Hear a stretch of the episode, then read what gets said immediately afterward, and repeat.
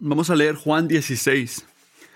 Juan 16, versículos 16 a 33. Aquí está hablando Jesús al principio.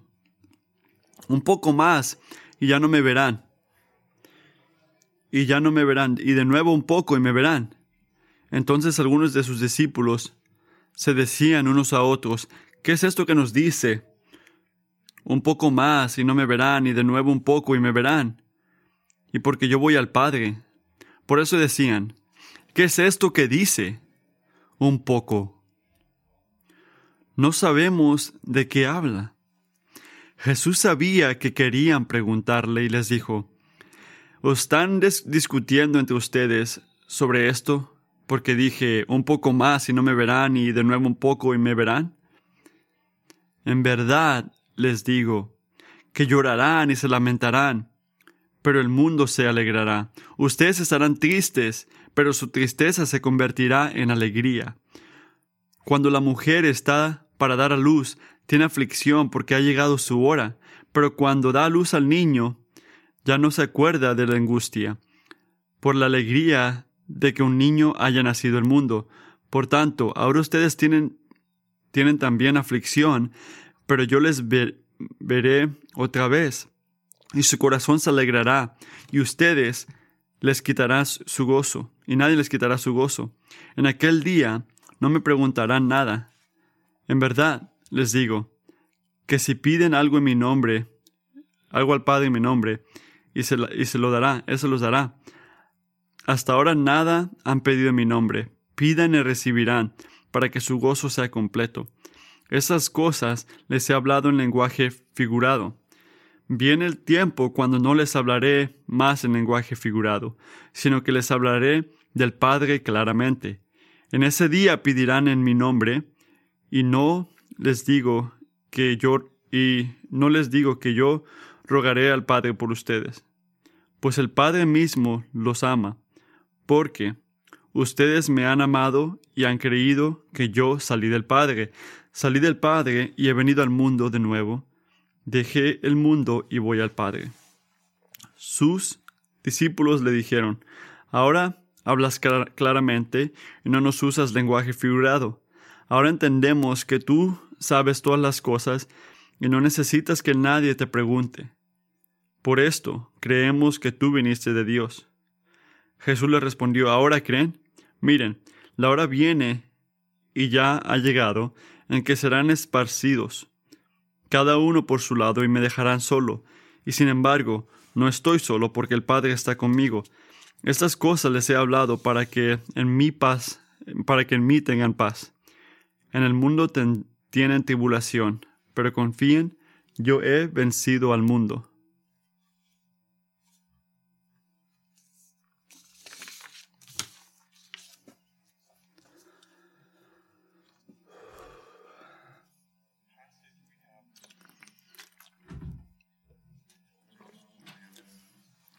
Le dije a Josh en el camino para acá enfrente que este pasaje se predica solo. Padre, te pedimos por tus bendiciones ahorita. No porque tu palabra necesita ayuda. Ya es verdadera, ya es autoritaria y poderosa y da convicción y consuela y ayuda y puede salvar. Pero necesitamos ayuda porque no somos ninguna de estas cosas. Necesitamos tu Espíritu Santo que tú bondadosamente has traído hacia nosotros en este libro. Nos has enseñado de él para entender tu palabra, tu obra, para aplicarla. Y en particularmente te pido que tu palabra tenga el efecto divino, divino que quieres tú que tenga. No estamos unidos para sentirnos según este fuertes o, sentir una llenura espiritual, una altura que no hemos sentido nunca, pero desesperadamente queremos sentir lo que tú sientes. Queremos ser una gente, un pueblo que te honre con nuestras emociones Y te pido que tu palabra pueda afectar esa parte de nosotros hoy y en particularmente una manera muy especial. En nombre de Jesús, amén.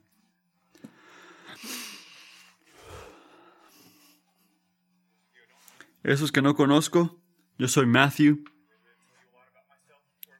Y antes de decirte más de mí, simplemente te pido que digas hola después del sermón. Me encantaría hablar contigo.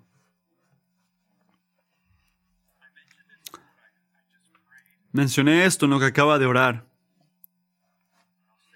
Pero lo voy a decir otra vez. La palabra de Dios eh, se repite y habla de lo que pensamos en nuestras mentes. Marcos 8:33, porque no estás poniendo tu mente en las cosas de Dios, sino en las cosas del hombre. Romanos 12:2, no se peguen a este mundo, sino sean transformados por la renovación de su mente. Según Timoteo, piensa en lo que yo digo, porque el Señor te va a dar entendimiento en todo. Mateo 22:37, debes de amar a tu Dios con todo, su, todo tu corazón. Y yo pienso que algunos de ustedes estamos cómodos en esto. Tan siquiera en, teoría estamos pensando normalmente, ¿verdad? Somos gente que piensan profundamente, que quieren aprender lo que es verdadero, para saber lo que es verdadero y, al pensar en estas cosas, y si piensas que hay algo verdadero que tú no conoces, se siente raro en tu corazón. Pero la fe cristiana no solamente se, se enfoca en nuestras mentes, se enfoca en nuestros corazones hace un clamo en nuestros sentimientos, en nuestras emociones. No leí todo Mateo 30, 32, 32, pero lo que dice por completo es que ames a Dios con todo tu corazón y con toda tu alma y con toda tu mente. Palabras familiares para mucha gente aquí, pero nota que Jesús no nos está dando una opción para amar a Dios con nuestra mente y amar a Dios con nuestro, nuestro corazón, honrarlo con lo, con lo que sentimos. Él quiere y nos manda a amarlo a Él con todo lo que somos, con nuestros pensamientos, con nuestros corazones. Y sí, aunque no pienses que una persona, eres una persona emocional, tienes emociones, tienes sentimientos hombres aquí. Tienes estas cosas porque fuiste criado en la imagen de Dios que tiene estas cosas. Y un cristiano no es solamente una persona que piensa lo que Dios piensa. El cristiano es una persona que también siente lo que Dios siente. Y la marca que nos distingue, que distingue estas cosas, cuando se trata de lo que sentimos, con nuestros sentimientos, con todo esto, cuando eh, lo, que distingue el cristiano en esta categoría es el gozo. Deuteronomio dice esto, que y se alegrarán en presencia de su Señor. primero de Crónicos dice, alegres el corazón de los que busquen al Señor. Salmo 32, alegrense en el Señor y regocíjense juntos. Y ah, de Den voces de júbilo todos ustedes. Gálatas, pero el fruto del Espíritu, gozo. Filipenses, porque ahora yo, yo sea aunque yo sea derramado como liberación sobre el sacrificio y su servicio de su fe, me regocijo y comparto mi gozo con todos ustedes. Y también ustedes les ruego, regocíjense de la misma manera. Filipenses, regocíjense en el Señor siempre. Otra vez les diré, regocíjense. Primero de Pedro, en la medida en que comparten los padecimientos de Cristo, regocíjense. Así que en lo, en lo emocional, lo que distingue a un cristiano es el gozo. Porque un cristiano es una persona que cree el Evangelio. Las buenas noticias de quién es Jesús y todo lo que ha hecho para hacer todo lo que Dios le llamó a hacer. Y este Evangelio, esta buena noticia hace algo en nuestras emociones. Convierte nuestros sufrimientos, nuestros, nuestras luchas en gozo. Y por eso distingue a un cristiano, no en este, de una manera de eliminar las luchas, pero de una manera de hacer nuestras razones por el gozo siempre más grandes que la razón de sufrimiento o, de, o de tristeza, para que el gozo siempre sobrefluya aunque exista tristeza. Así que el contexto de Juan 16, y estamos viendo una gran parte esta mañana, pero el contexto de este capítulo, en serio que es este, la lucha del sufrimiento del humano. Estamos entrando en una conversación que comenzó desde el capítulo 13, donde Jesús le dijo a sus discípulos, estoy a punto de irme. Y, y, sienten la aflicción, se sienten ansiosos. Y él siente esto por tres capítulos se ha pasado dándoles fortaleza, explicándoles, miren, entiéndame, por esto es que no se deben de sentir mal. Nota esto, no, no, en todo este pasaje, no nada más está diciendo, ¿sabes qué? Sé que te sientes así, eres humano, no sabes tus sentimientos, me alegro que no soy como tú, no. Él habla directamente a sus emociones. Y les dice porque no deben de estar afligidos, deben estar gozándose. Juan 15, 11. Estas cosas les he hablado para que mi gozo esté en ustedes y su gozo sea perfecto. Así cuando llegamos al final del capítulo 16, Jesús está hablando de la misma cosa, regresando a donde comenzó. Eh, miren, estoy a punto de irme, pero no deben de sentirse mal, deben de gozarse, porque el Evangelio convierte nuestros, nuestros sufrimientos en gozo. Y luego pasa parte de este capítulo, la mayoría, diferentes maneras de organizarlo, pero creo que esta nos ayudaría a entenderlo, explicando razones por las cuales el Evangelio convierte el sufrimiento o, las cosas tristes en gozo. ¿Pero por qué? ¿Cómo lo hace? En primer lugar, hay gozo en compartir la vida de Jesús. Hay, gozo en compartir la vida de Jesús. Mira el versículo 16 conmigo.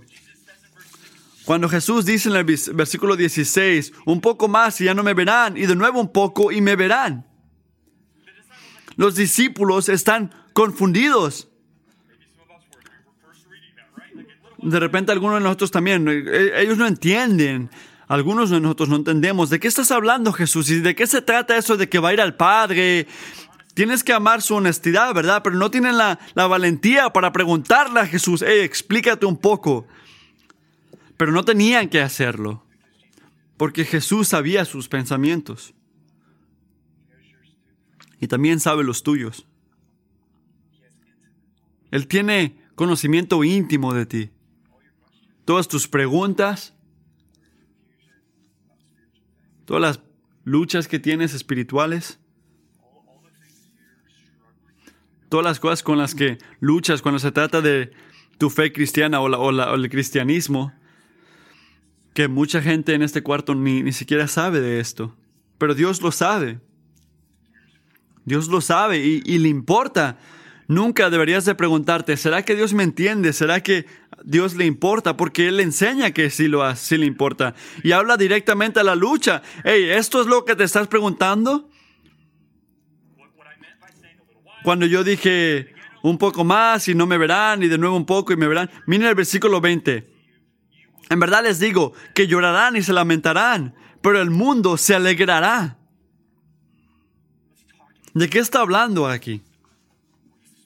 Él está hablando la, la realidad de su muerte y resurrección.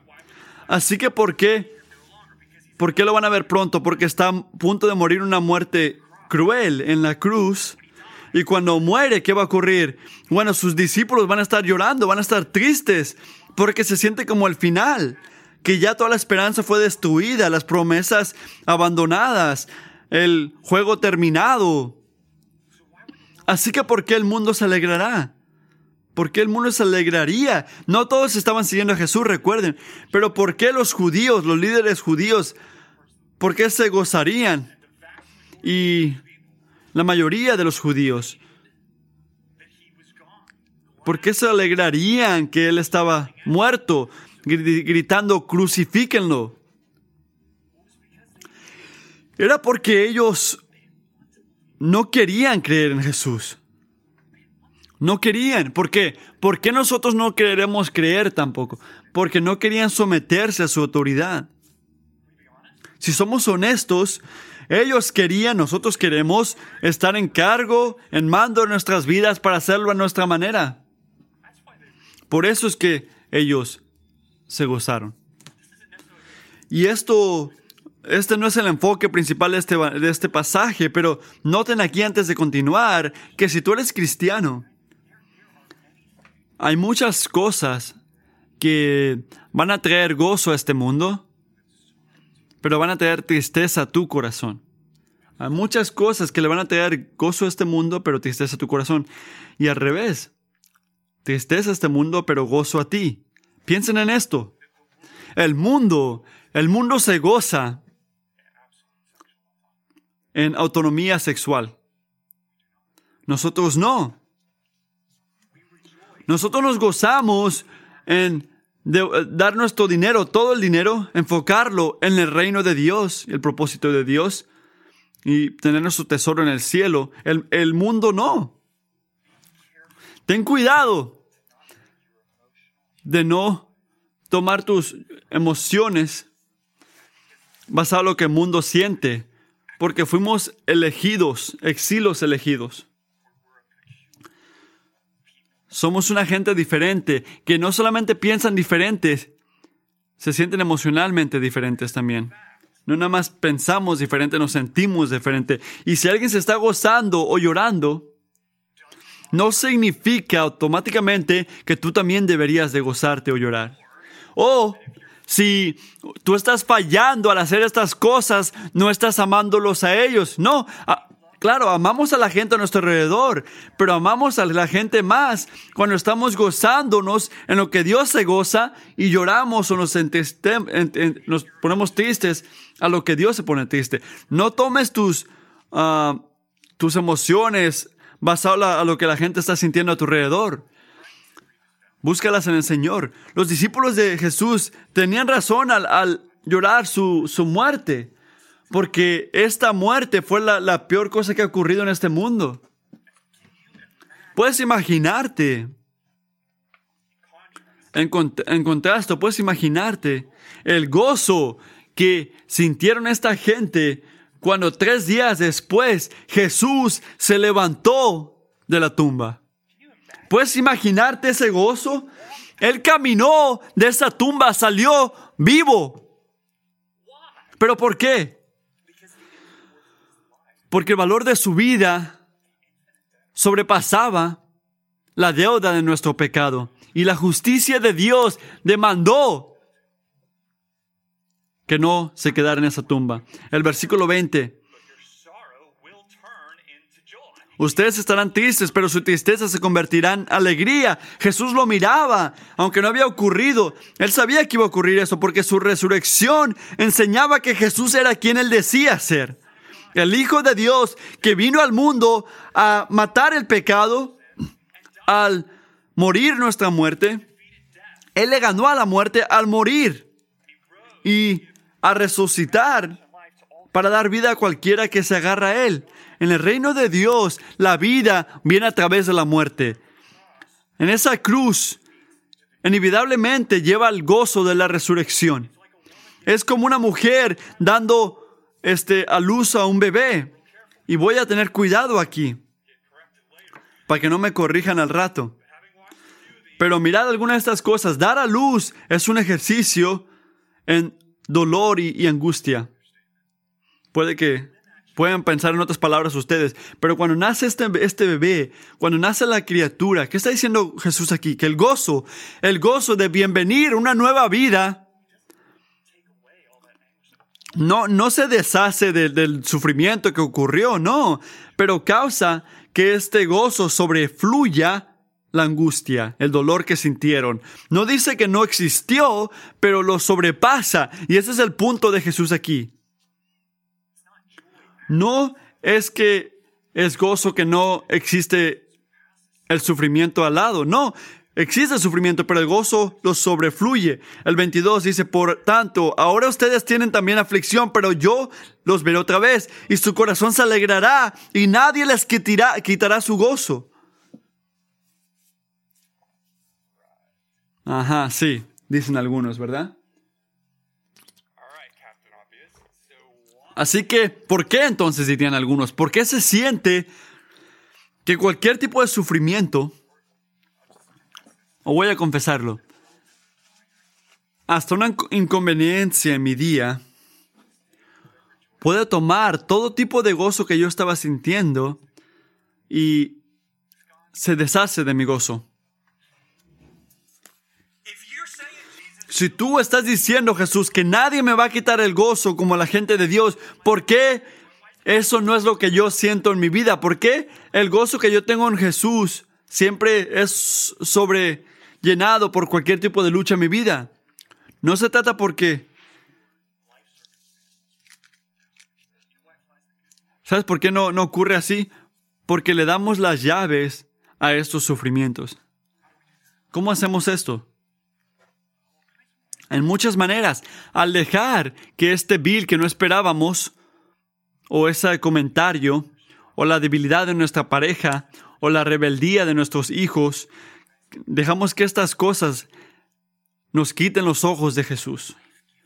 Y la vida que da Jesús, el gozo que da Jesús, la esperanza que da Jesús, las riquezas que son de nosotros en Él, la resurrección de Cristo, en que en este momento Jesús esté vivo, debería de moldear tus emociones y cómo vemos a la gente.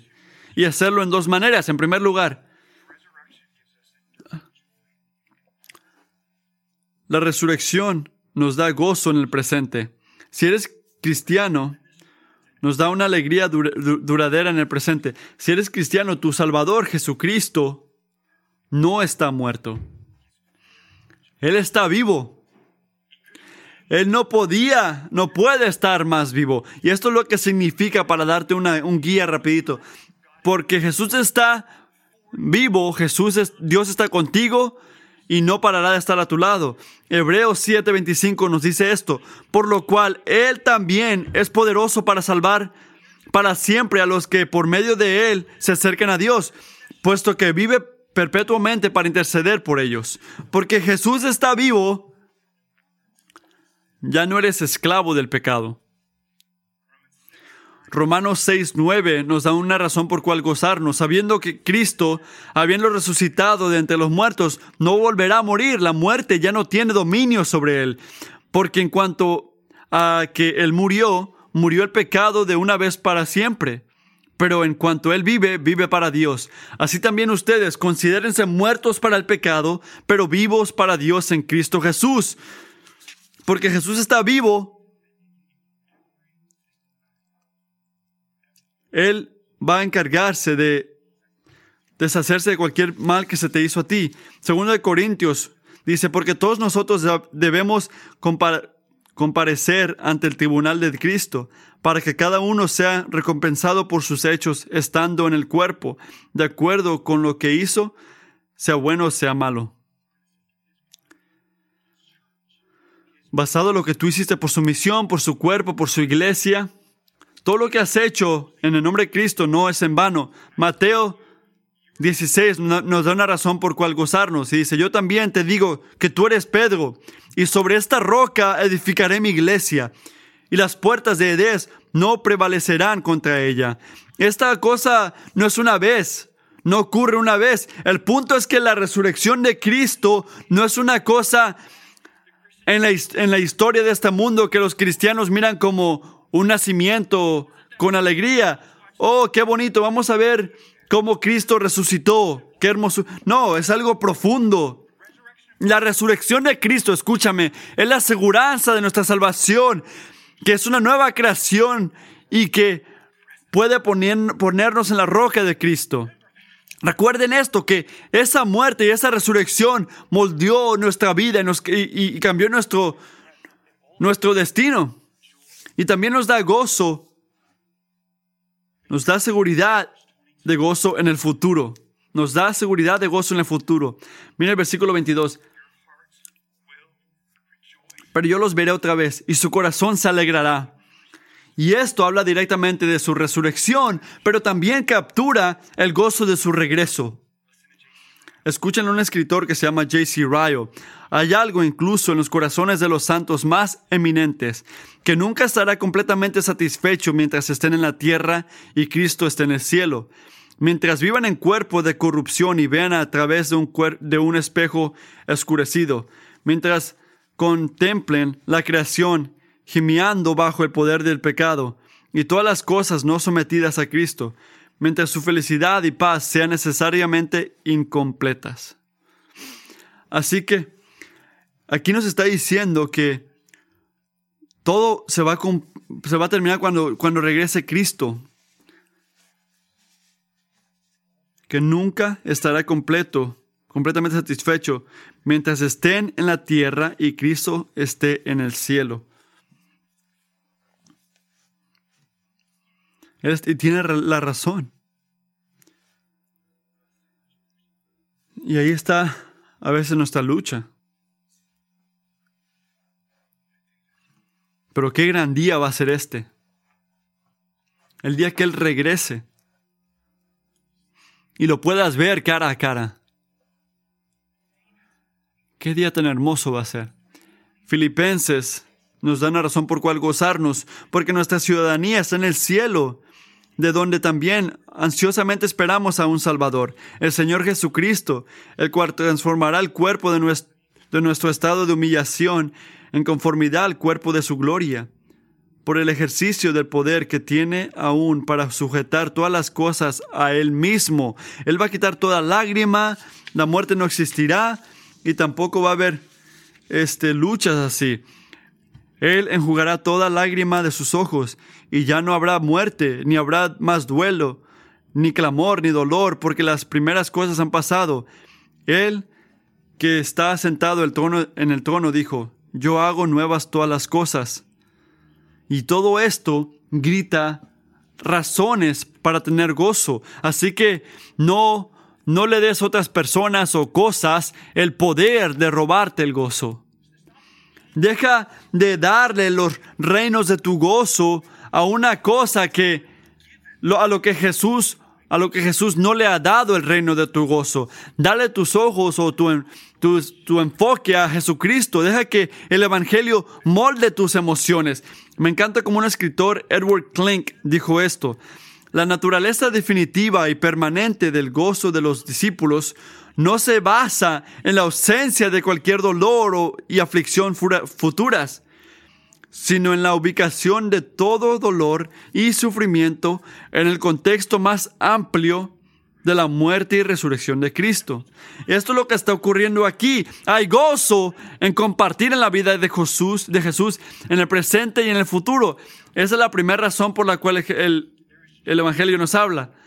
Hay gozo en la oración en el nombre de Jesús. No nada más te gozas en su vida, te, te, gozas en su nombre. En ese día no van a pedirme nada. Les digo, todo lo que pidan al Padre en mi nombre, Él se los dará.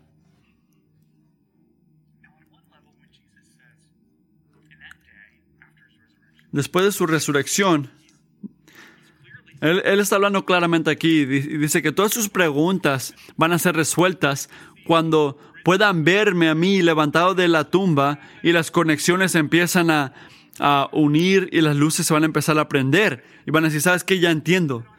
Pero en otro contexto, en otro nivel, Jesús nos está enseñando algo muy importante aquí, sobre el privilegio de la oración. Así que piensen cuidadosamente conmigo antes de su resurrección, antes de que ocurriera esto, yo creo que era fácil traer como luchas a Él como algo distinto de traerle luchas a Dios. ¿Por qué digo esto? Porque era, para muchos es, es muy fácil pensar, solamente eres un hombre. Has hecho grandes cosas, pero puedo explicarlas. Así que si te traigo cosas a ti es bueno, pero no es como traerle mis luchas a Dios al Padre. Bueno, su resurrección rompió ese pensamiento. Para esos que tenían ojos para ver, obviamente, ningún humano en la historia del mundo se ha resucitado a sí mismo después de estar muerto por tres días.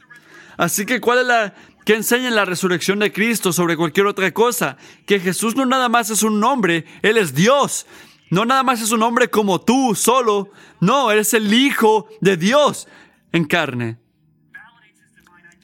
que enseña su identidad. Así que después de que esto ocurra y esto esté en tu cara y esta, esta verdad esté en tu cara, no van a traer necesidades a mí pensando en tu mente que no estás haciendo nada diferente que traerle tu necesidad a Dios. Si lo notas o no,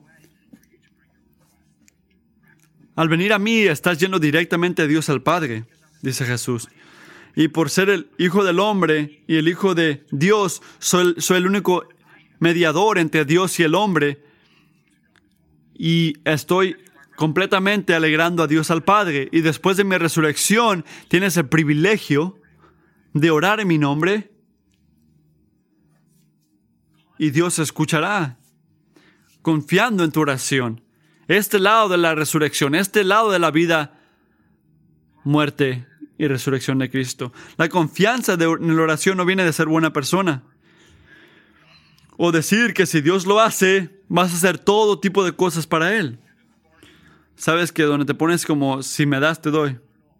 No, el, único tipo de oración, el único tipo de oración que Dios escucha, el único tipo de oración que a Dios le encanta contestar es oraciones en el nombre de Jesús. Y oraciones hechas en la base, en la fundación de el favor y acceso que Jesús ganó por nosotros. Si terminas tus oraciones en el nombre de Jesús, quiero que sepas dos cosas de esto. En primer lugar, no hay ningún lugar en la Biblia que dice que tienes que hacerlo como tu firma al final. Oh, se me olvidó decir en el nombre de Jesús. Eso no sirvió para nada, tengo que empezar otra vez. No. Pero tienes que saber que cuando ores y cuando ores, Señor, traigo estas necesidades, en el nombre de Jesús, tienes que saber que en ese momento estás ejercitando uno de los grandes privilegios del Evangelio, que es acceso directo a Dios el Padre, a través de la mediación de Dios el Hijo, que el Padre, el favor que ganó Jesús por nosotros, confirmado por la resurrección, es sentida en su, su llenura por completo en dar vida, en, su, en que nos completa a través de la actividad de la oración. Llamando al Padre en el nombre del Hijo. Miren el versículo 24. Ah, pidan y recibirán para que su gozo sea completo. Él está diciendo que hay una gran paz, un gozo que solo vas a sentir basado a la a la fidelidad que pones tus luchas en el Padre a través de la oración. Y no debemos de sorprendernos que si no le ponemos atención a este regalo o no lo ejercitamos directamente llamándole al Padre a través de la oración, si no le pones atención en esto, no debes de sorprenderte si tu gozo como cristianos se empieza a desaparecer. ¿Por qué? Porque es el ejercicio de este privilegio que fortalece nuestro gozo en el privilegio. Al ejercitar este privilegio, fortalece nuestro gozo en el privilegio. Mira el versículo que creo que es el 23. Ajá, sí. En, aquel día no me preguntarán nada. Y, y, en verdad les digo que si piden algo en mi Padre, si piden algo al Padre en mi nombre, Él se lo hará. ¿Qué está diciendo aquí? ¿Te has encontrado en una, situación donde tienes dos amigos o dos familiares? Hay que hablar de familiares mejor. Y ninguno de ellos le gusta al otro. No se llevan bien, pero los dos te quieren a ti. ¿Has estado en esta situación? ¿Estás en el medio? Especialmente en una situación con tu familia o con tus amigos. ¿Sabes cómo se siente esto? Tú eres como el mediador entre esa relación como si te fuiste, si te vas de esa fiesta, todos se van a ir, ¿verdad? Creo que podemos pensar en la oración así. Si no tenemos cuidado, tenemos, podemos pensar así, podemos pensar que Dios el Padre no, no, no le caemos bien o no, o no nos quiere, porque pecamos, obviamente. Así que porque Jesús murió por mí, Él tiene que aguantarme, tolerarme, pero en verdad no me, no me ama por quien soy, me ama por lo que hizo Jesús, la, por lo que hizo Jesús. Así que si queremos respuestas a nuestras oraciones, tenemos que venir a Jesús y Jesús las toma y se las lleva al Padre. El Padre le da respuesta a Jesús y Jesús nos trae la respuesta a nosotros. Porque sabes, yo, Dios, nos, yo Dios el Padre no somos como mejores amigos, por eso tenemos a Jesús en medio. Así piensa la gente. Pero ¿cuál es el problema con esto? Amigo, si tú por obra supernatural en tu corazón, si amas a Jesús, si tú amas a Jesús, si lo, si lo atesoras como tu Salvador, como el Hijo de Dios enviado por Dios para arreglar esa relación, y quiero que sepas que el Padre siempre amará al Hijo, pero el Padre también te ama a ti. El Padre te ama a ti también, y su amor para ti no nada más es un producto que viene después de que existió Jesús y solamente es como un derramo del amor que siente por Jesús y solamente como que te cae como un poquito a ti. No, su amor por ti es profundo, es completo, es personal. Él te conoce por nombre, no es algo como que será que me conoce. No, Él te conoce y te ama porque Jesús ganó ese amor por ti. ¿Tú crees que va a negar su hijo? Todo lo que hizo él.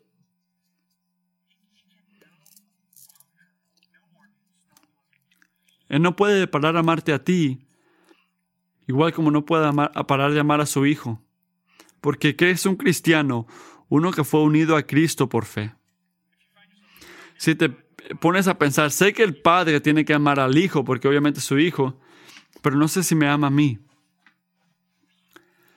Estás equivocado.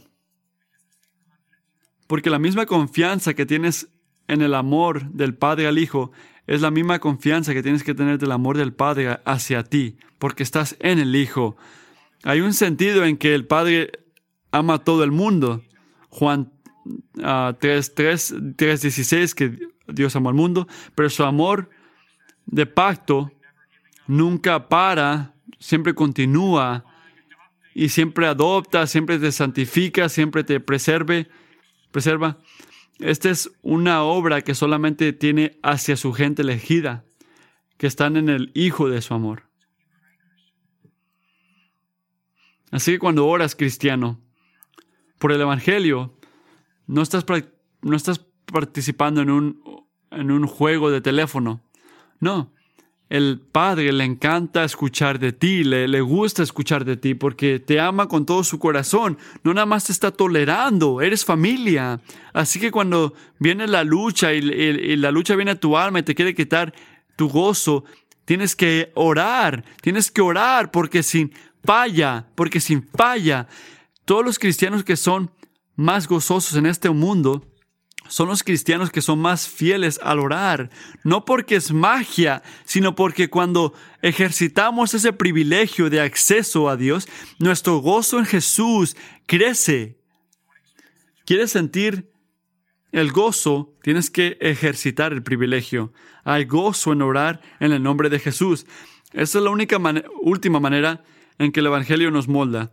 Hay gozo en confiar en el poder de Jesús. Hay gozo en confiar en el poder de Jesús. Así que el primer punto era compartir la vida de Jesús. Hay gozo en compartir la vida de Jesús. Punto número dos, hay gozo en la oración en el nombre de Jesús. Y esto, este último punto, hay gozo en confiar en el poder de Jesús. Así que los discípulos se, se, gozaron, ¿verdad? Que Jesús lo entendemos, veniste del Padre, estás viniendo al mundo, para hacer cosas grandes y ahora está regresando al Padre otra vez. Ok, lo entendemos Jesús, te creemos. Y todo lo que dicen del Padre aquí, del Señor aquí, es verdad y, bueno. Pero mire el versículo 30. Ahora entendemos que tú sabes todas las cosas. Sí, Jesús sabe todas las cosas. Y no necesitas que nadie te pregunte. Obviamente que ahí también tienen razón en ese versículo. Y continúan diciendo, por esto creemos que tú viniste de Dios. ¿Vino de Dios? Obviamente sí. ¿Mandado del Padre? Sí, entendemos. Todo es verdad. Pero su confianza en su propia fe no está bien.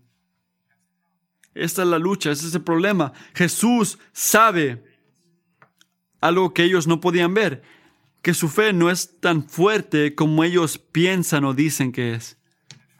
Y su vista espiritual de sí mismos está mal. Mira el versículo 31. Jesús le respondió, ahora creen, miren, la hora viene y ya ha llegado en que serán esparcidos, cada uno por su lado, y me dejarán solo. Y los discípulos hacen exactamente lo que Jesús dijo que iban a hacer. La misma noche. No tenían que esperar mucho cuando los líderes arrestaron a su Señor y todos corrieron.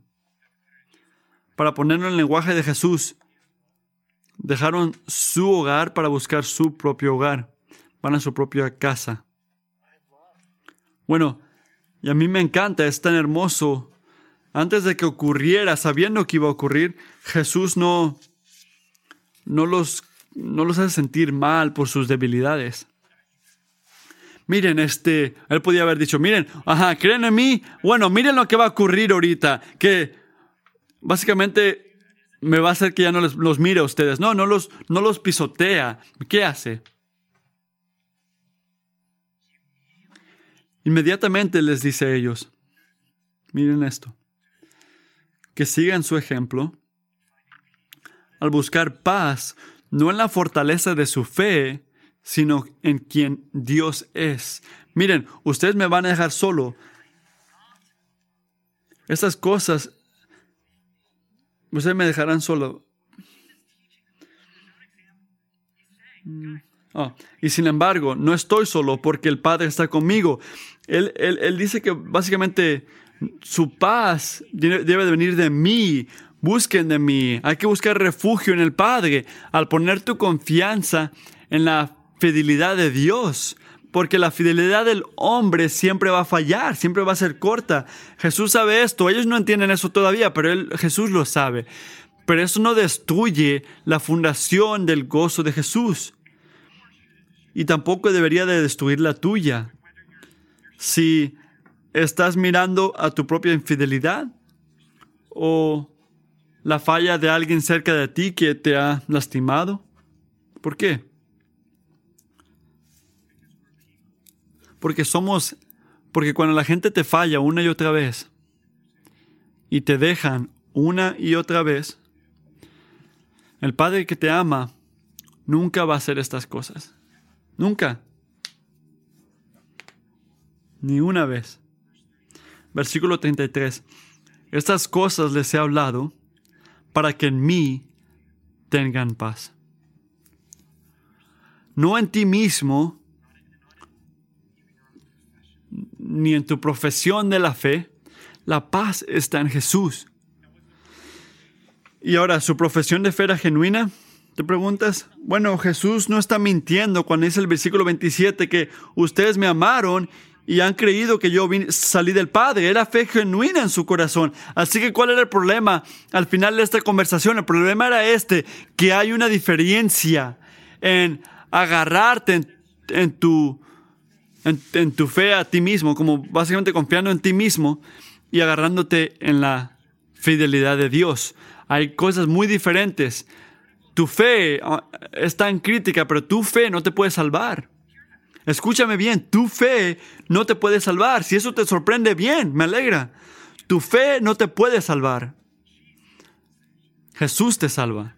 Recuerda esto, cuando tu fe se siente débil, recuerda que Jesús es el que salva. Y después Jesús concluye, sus últimas palabras para ellos es esto, ah, como concluyendo todo lo que ya había dicho. Este es el enfoque principal. Escuchen el último versículo.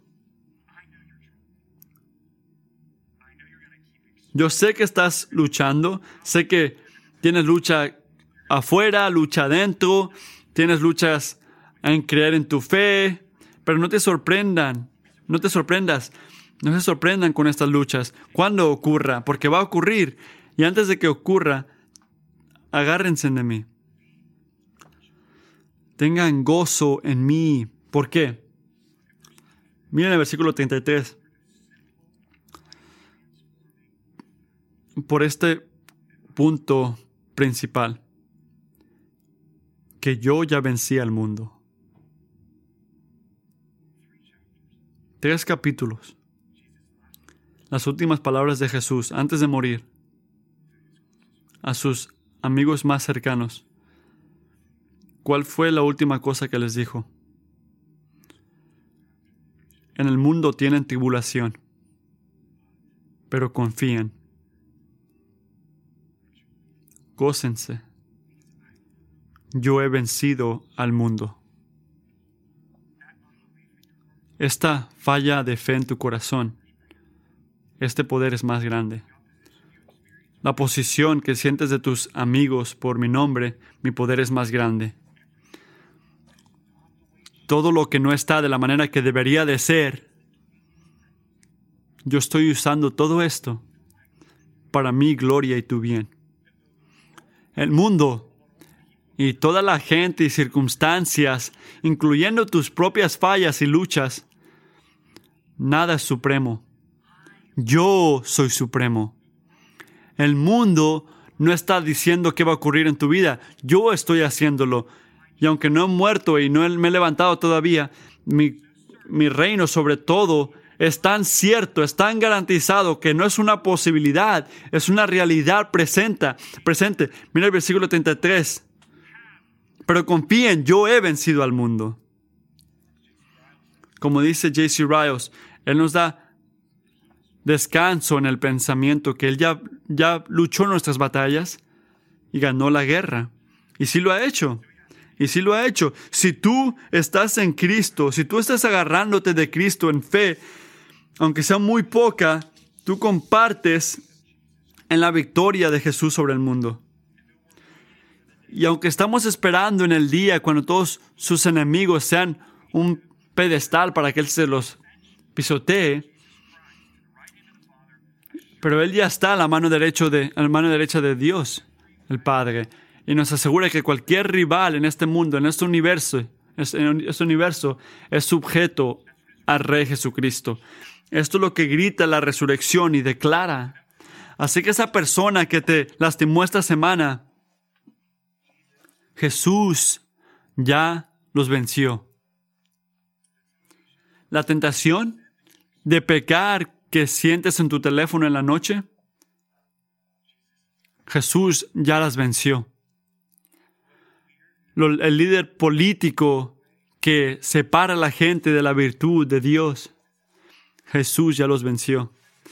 El príncipe de la oscuridad, que está ahí como león buscando a quien devorar, Jesús ya lo venció. Él no, no parecía que iba a ganar, Mucha gente piensa que no ganaría o no, no tienen el favor, pero ya ganó. No es como que va a ocurrir. No, ya ganó. No puedes apostar contra Jesús, porque ya ganó. El juego ya terminó. Y recuerda esto.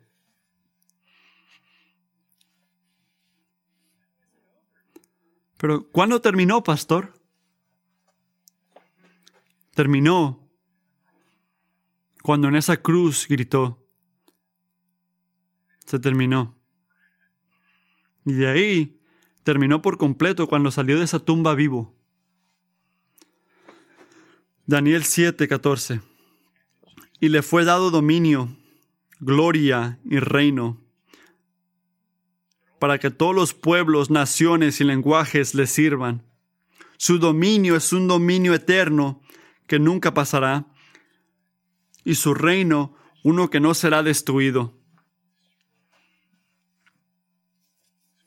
Así que cuando viene la lucha esta semana y sientes que tu gozo está desapareciendo, no pierdas esperanza. Recuerda que Jesús ya ganó la batalla, ya ganó la guerra. Porque Él ganó, tú también puedes. Así que, ¿cuál es la buena noticia del Evangelio? Que la historia de Jesús es nuestra historia. Y porque conocemos su historia, podemos saberla de nosotros también. Y por eso hay gran gozo en confiar en el poder de Jesús. Si tomas nada de, este, de estos pasajes, recuerda esto. El Evangelio moldea nuestras emociones. El Evangelio moldea nuestras emociones. A Jesús le importa más de lo que tú piensas que le importa. Él quiere saber qué está en tu corazón. ¿Cuáles son tus emociones? ¿Cuál qué, qué te mueve? Podemos hablar un poco de tu gozo. A Él importa esto profundamente, porque es lo que distingue a un cristiano. Por si porque si crees en el Evangelio, el Evangelio convierte nuestros sufrimientos en gozo. No porque desaparecen nuestros sufrimientos, sino porque las razones de tener gozo sobrepasan las razones por cuales estar, estar triste.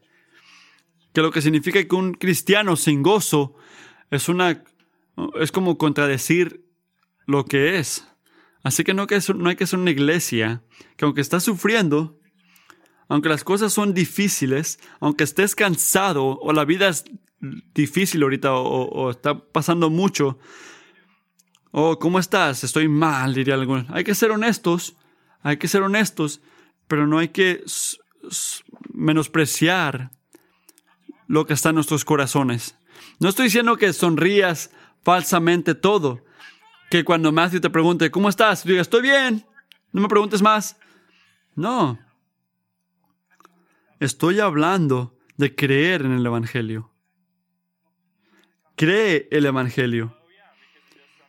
Porque hace cosas mágicas, ¿verdad? No, porque te da grandes razones por las cuales te puedes gozar y luchar para recordar y no parar de confiar en Él.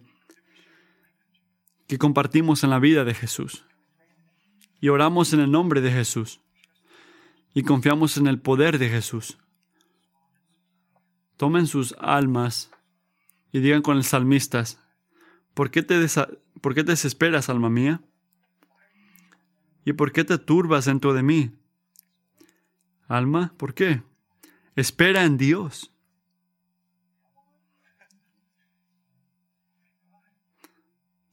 Espera en Dios. Sí estamos llorando, sí estamos luchando, sí estoy cansado, pero espera en Dios, pues lo, pues lo he de alabar otra vez. Él es la salvación de mi ser y mi Dios.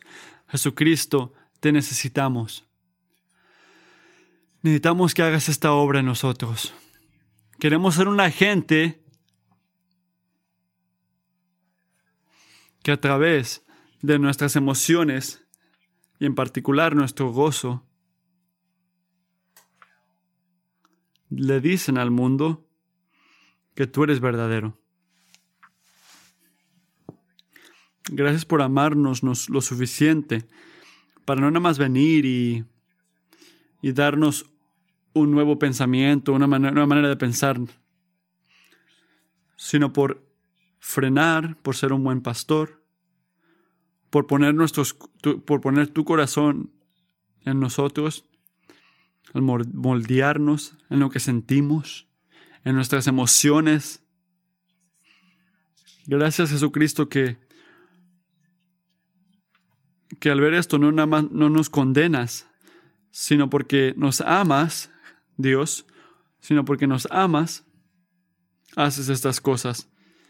Y envías a tu Hijo para que tu gozo esté en nosotros y nuestro gozo pueda ser completo. Así que oramos como tu gente, que tú puedas hacernos una gente gozosa, una gente distinta en esto que una de las calidades en estas iglesias por generaciones que vienen, que digan, este lugar es un lugar muy alegre, es un lugar gozoso, es un pueblo gozoso, es una gente que, que lloran sobre lo que Dios llora y a la misma vez nunca paran de regocijarse en lo que le encanta a Jesús. Dios mío, ayúdanos a amarte con todas nuestras emociones, nuestro corazón. En tu nombre oramos, amén.